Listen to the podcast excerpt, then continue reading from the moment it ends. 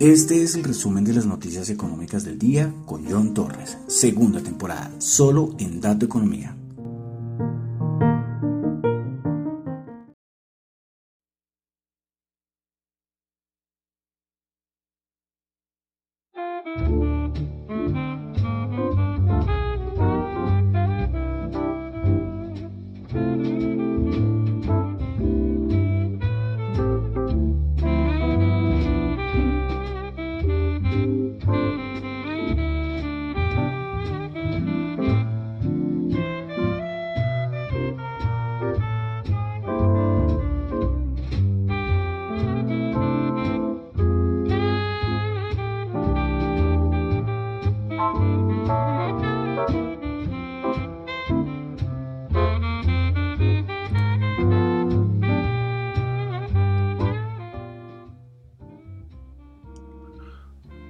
Buenas noches a todos, son las 8 de la noche en punto, por fin comencé a la hora que es.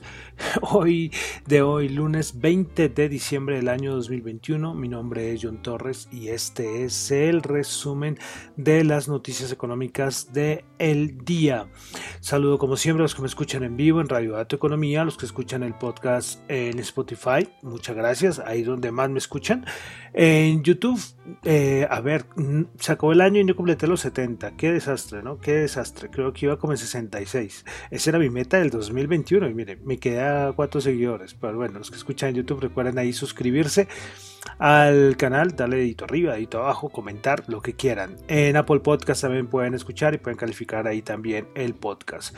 Bueno, entonces 20 de diciembre, ya se termina el año, 8 y 1 minutos de la noche. Entonces, de nuevo, muchas gracias, muchas gracias a los que me están escuchando, tanto el podcast como en Radio Dato Economía.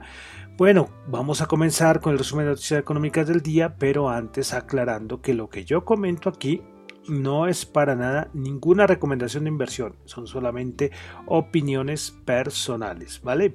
Listo, entonces vamos a comenzar. Eh, listo, comenzamos con asunto Omicron. Eh, pues bueno, ya en muchos países ya es la variante dominante, los casos aumentando muchísimo, especialmente Europa, confinamientos estrictos en países, por ejemplo, como Holanda, o bueno, Holanda ya no, se dice Países Bajos.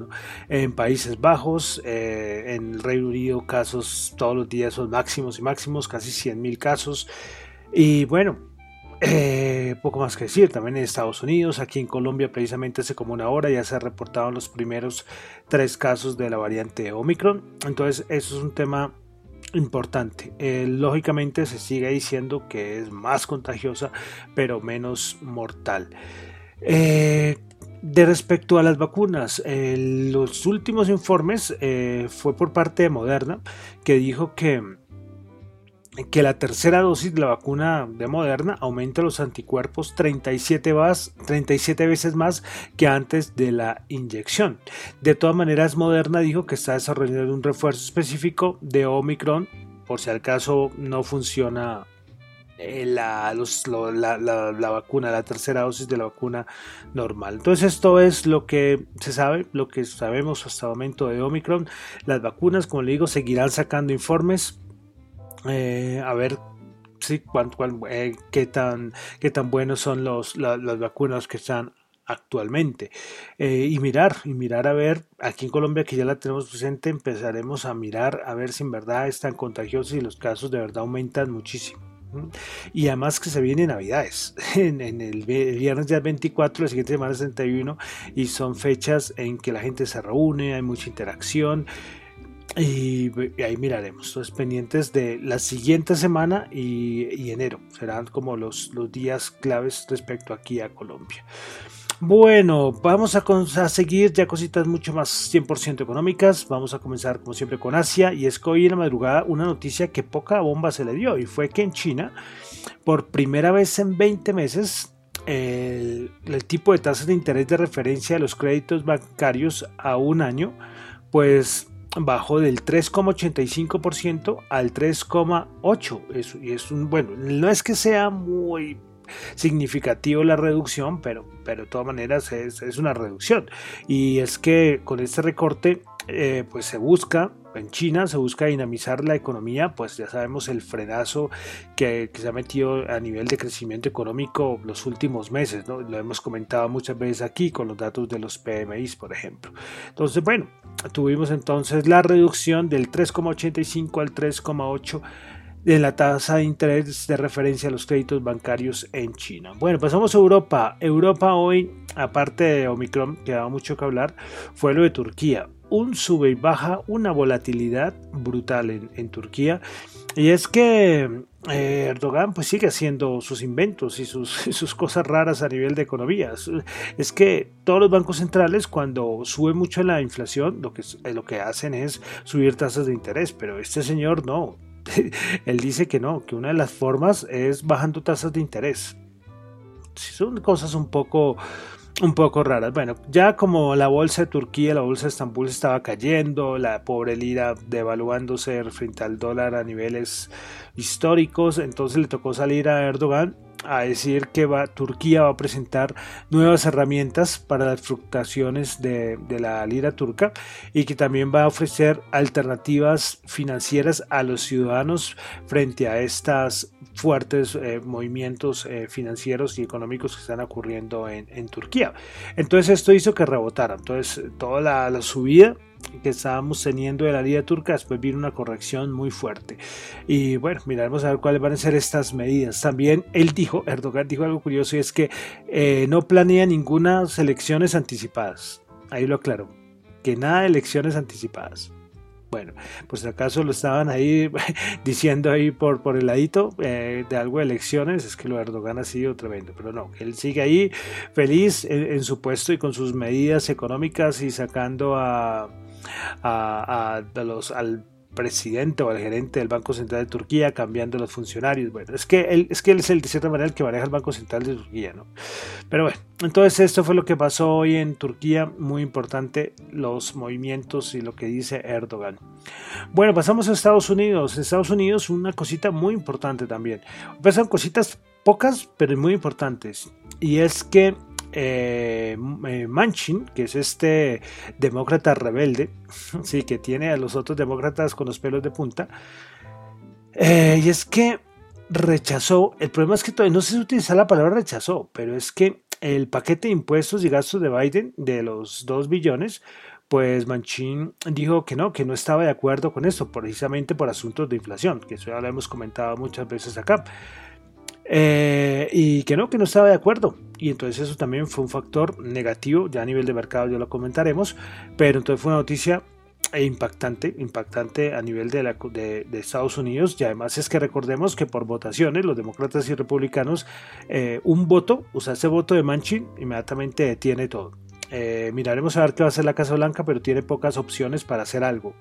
Biden, pues con Manchin imagino que irán a hablar en algunos medios en el transcurso de la tarde dijeron que es que eh, Banchin no estaba de acuerdo con este paquete de impuestos y gastos que propone Biden eh, y que él no estaba de acuerdo, pero que podía ser que se cambiaran algunas cosas para él aprobarlo. Mm, increíble el poder que tiene ese señor, ¿no? El senador Joe, Joe Manchin. Eh, con estas declaraciones de Manchin, después salieron, por ejemplo, firmas como Goldman Sachs, que dice, bueno, como no se va a aprobar este paquete de impuestos y gastos, pues vamos a bajar las previsiones de crecimiento económico. Y no me acuerdo quién más también hizo precisamente por, por todo lo que está pasando. Entonces, noticia muy importante, fue lo más importante hoy en Estados Unidos.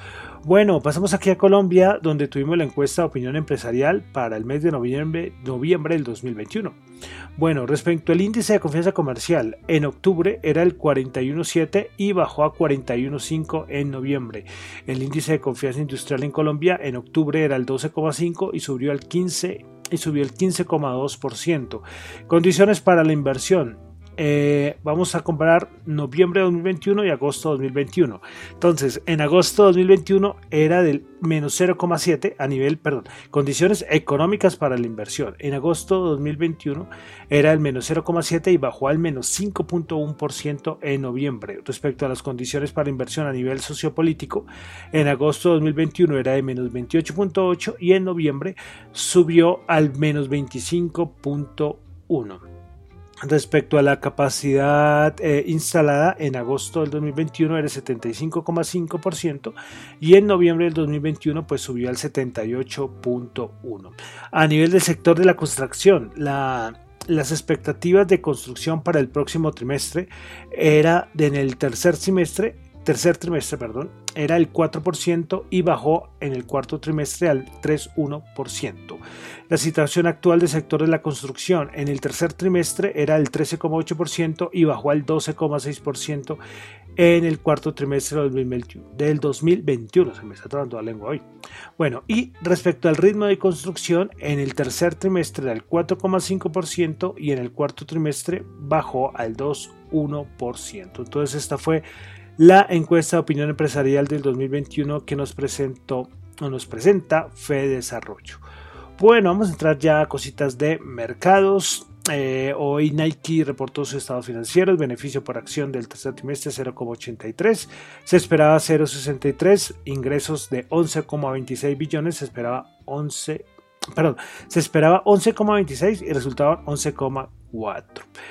Bueno, eh, respecto al, novelón de todos los días, que es lo de Gilinski y sus OPA por empresas del GEA, por Grupo Sura, por Nutresa. Bueno, hoy salió eh, que supimos, las cosas también importantes de, del fin de semana fue la elección del nuevo presidente en, en Chile, que lo cual produjo una devaluación del peso chileno a nivel histórico por el perfil del, del actual, del elegido, del elegido, del presidente elegido, que es como, bueno, un perfil más bien como izquierda.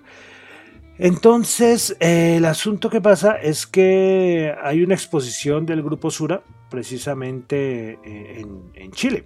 Eh, hoy salió por ahí algunas informaciones y es que la familia la Gilinski, que estaba haciendo la OPA por el Grupo Sura,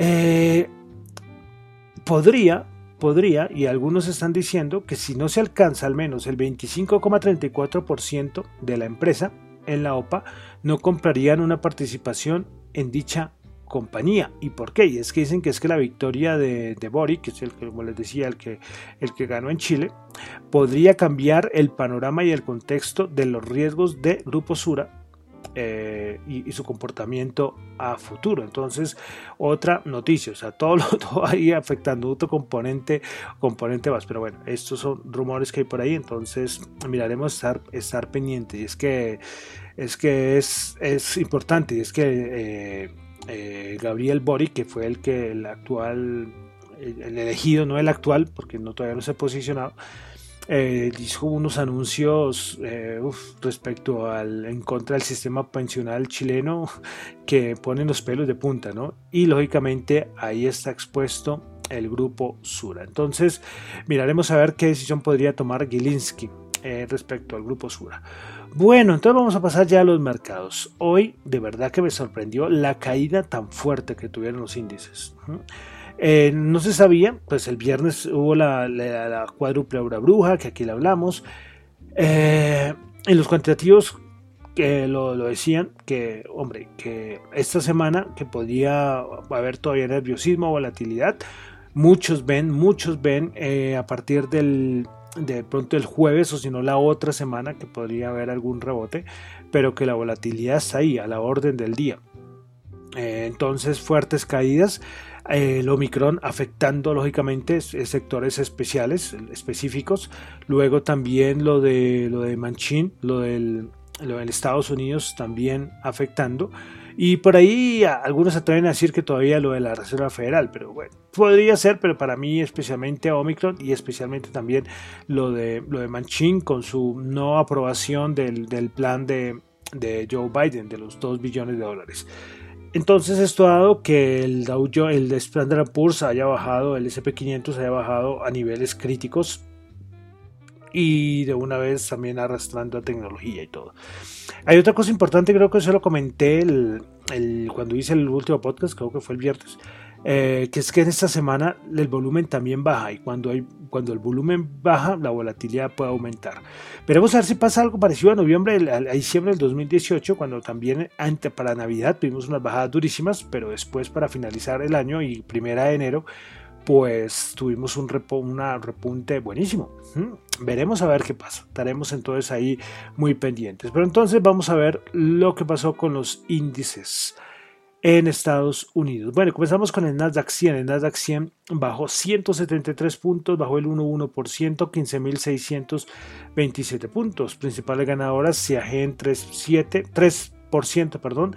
Electronic Arts subió el 1.8 y Broad, eh, Broadcom eh, subió el 1.5%. Principales perdedoras, Peloton bajó el 8.8%, Moderna bajó el 6.2% y Pinduoduo bajó el 5.6%. El SP500 el día de hoy eh, otra vez volvió a visitar esa zona 4520, zonas peligrosas. ¿eh? Recuerda que no puede perder los 4500. Ahí sí se arma la de Troya. Bueno, entonces el SP500 bajó 52 puntos, 1%, 4578 puntos. Principales ganadores del día tuvimos a Carnival Corporation, subió el 3,3%, Pfizer subió el 2,5% y American Airlines subió el 2%. Principales perdedoras. Eh, Principal Financial Group bajó el 6,5%, Moderna bajó el 6,2% y Nucor Corporation bajó el 5,8%. Vámonos con el Dow Jones. El Dow Jones el día de hoy bajó 433 puntos, 1,2%, 34.932 puntos. Principales ganadoras del día en el Dow Jones.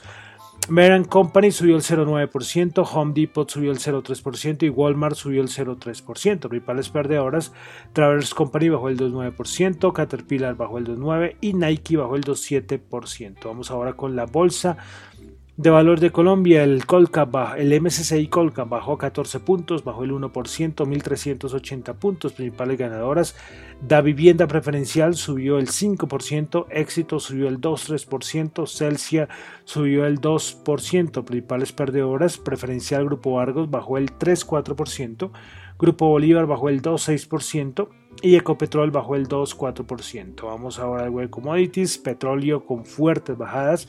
WTI 79.1 bajó 1.2, Brent 72.1 bajó 0.8. Yo creo que estas últimas bajadas que yo ya van varias semanas ya se tendrían que empezar a ver reflejadas en los datos de inflación en los Estados Unidos en el sector de, bueno, de, eh, se me fue, en la parte de donde está el petróleo, se me fue el, término exacto. Pero entonces eh, veremos, y esto tendría que, afectar, ¿eh? porque recordemos que en, los, en el informe del dato de inflación, en la, la, parte de petróleo, gasolina, hidrocarburos, es de lo que más pesa y lo que más está haciendo sufrir a la inflación. Y con esta bajada, que ya llevamos varias semanas, no sé si ya un mes, y el petróleo ha bajado, muchísimo. Imagínense, el WT ya está en 69.1 y el Brent en 72.1. Bueno, el oro 1791 bajó 7. Eh, vámonos con criptomonedas con criptomonedas. A ver, vamos con criptomonedas. Listo. Entonces, eh, Bitcoin 46.762 bajando el 0,8%. Ethereum 3.929 bajando el 1,2%. BNB 520 dólares bajando el 2,6%. Solana 173 dólares bajando el 4,1%.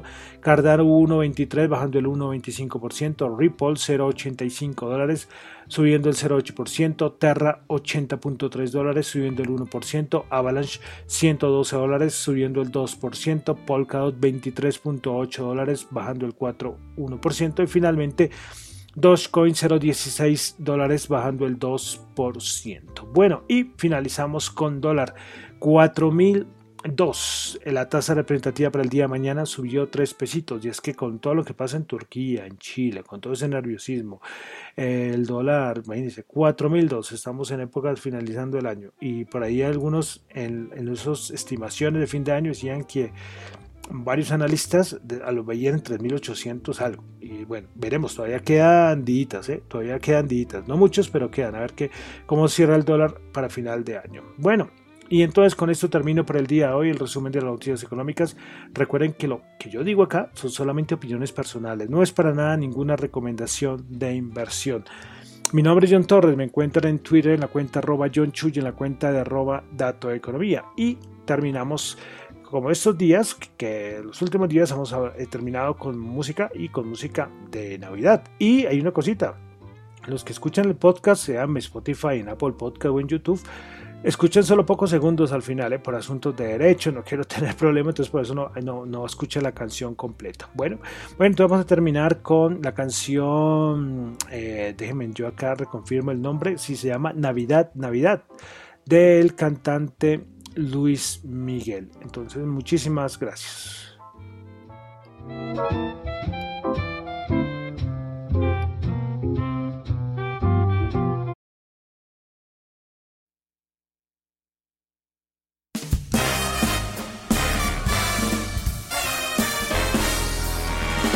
Campanas de metal, canciones del ayer, todo suena campanas porque Dios quiso nacer. No existe el bien y el mal, el mal se ha vuelto bien, las penas y alegrías